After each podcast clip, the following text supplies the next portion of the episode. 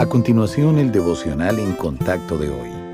La lectura bíblica de hoy comienza en el versículo 11 de Primera de Juan, capítulo 5. Y este es el testimonio, que Dios nos ha dado vida eterna, y esta vida está en su Hijo. El que tiene al Hijo tiene la vida. El que no tiene al Hijo de Dios no tiene la vida. Estas cosas os he escrito a vosotros que creéis en el nombre del Hijo de Dios, para que sepáis que tenéis vida eterna y para que creáis en el nombre del Hijo de Dios. Muchas personas creen que irán al cielo porque trataron de vivir haciendo lo correcto, pero la única manera de pasar la eternidad con Dios es recibir el regalo de salvación de Jesucristo.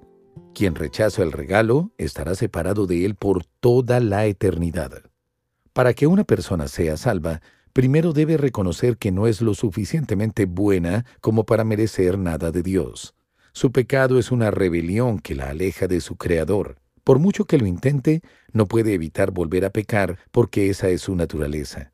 No obstante, si se vuelve a Cristo con fe, todos sus pecados son perdonados, es declarada inocente y recibe una naturaleza nueva.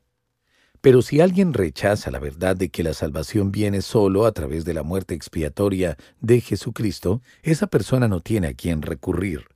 Sus buenas obras no son suficientes para entrar en el cielo, porque sus transgresiones siguen sin ser perdonadas. La intención de estas palabras no es asustarle, son una advertencia sobre lo que le depara el futuro si usted rechaza el ofrecimiento de salvación del Señor.